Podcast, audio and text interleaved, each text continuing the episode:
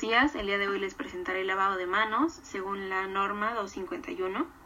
De este lado tenemos señalamientos de la estación y pasos del correcto lavado de manos. Tenemos agua fría y agua caliente. No tengo algunos requisitos, pero los imprimí. Tenemos dispensador de jabón, cepillo para uñas, el cual debe ser personal y opcional.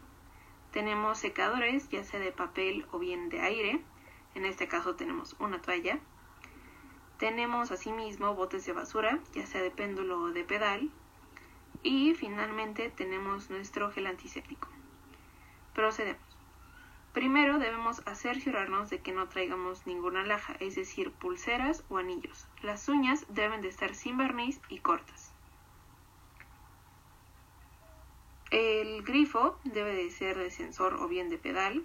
En este caso tengo las manerales y primero se deben de enjuagar las manos hasta el antebrazo o el codo dependiendo.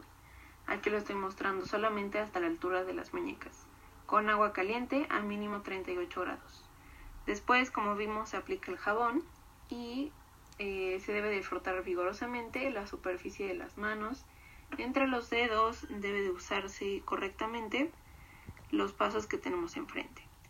Las uñas usamos el cepillo en este caso no tenemos, así es que podemos hacer este movimiento que estamos viendo para quitar toda la mugre que se queden entre las uñas. Procedemos con agua caliente, enjuagamos, así como lo estamos viendo. Debe durar de 10 a 15 segundos.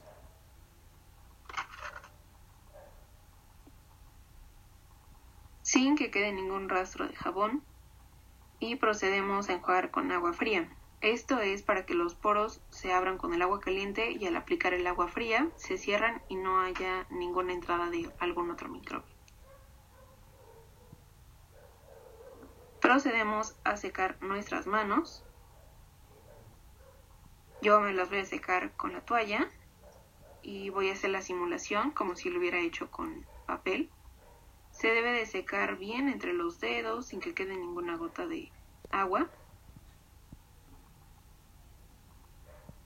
Posteriormente, con el papel se deben de agarrar las manijas para cerrarlas, ya sea del lavabo o de alguna puerta, y procedemos a tirar el papel.